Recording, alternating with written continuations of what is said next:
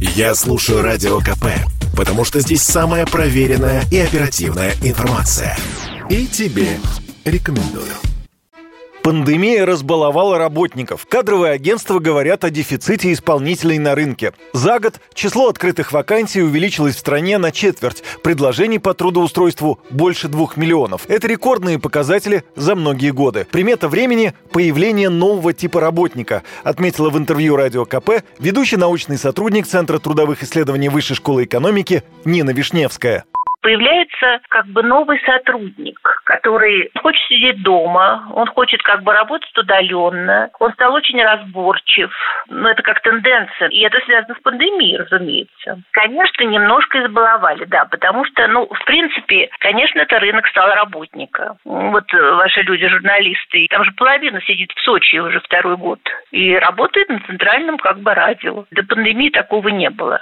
Самая большая нехватка специалистов в Москве, Красноярском крае и в Ростовской области. Почти нет дефицита рабочих на Кавказе. Если смотреть на структуру рынка, то две из трех свободных вакансий – это рабочие специальности. До пандемии их во многом закрывали трудовые мигранты. Но сегодняшняя ситуация – это совокупность нескольких причин, рассказал радио КП доктор экономических наук, проректор Академии труда и социальных отношений Александр Сафонов.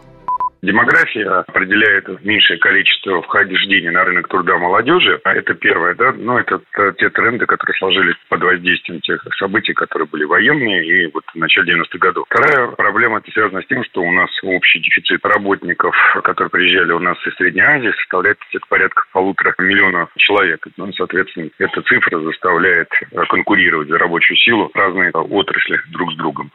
Могут ли соотечественники заменить иностранных мигрантов? По оценкам агентства Moody's, в ближайшие пару лет произойдет отток работающих россиян из экономически слабых регионов более сильные. Но главным фактором остается оплата труда. Или ощутимо поднимать ее для исполнителей из России, или ждать отмены антиковидных ограничений для приезжающих из-за рубежа, поясняют экономисты. Юрий Кораблев, Радио КП.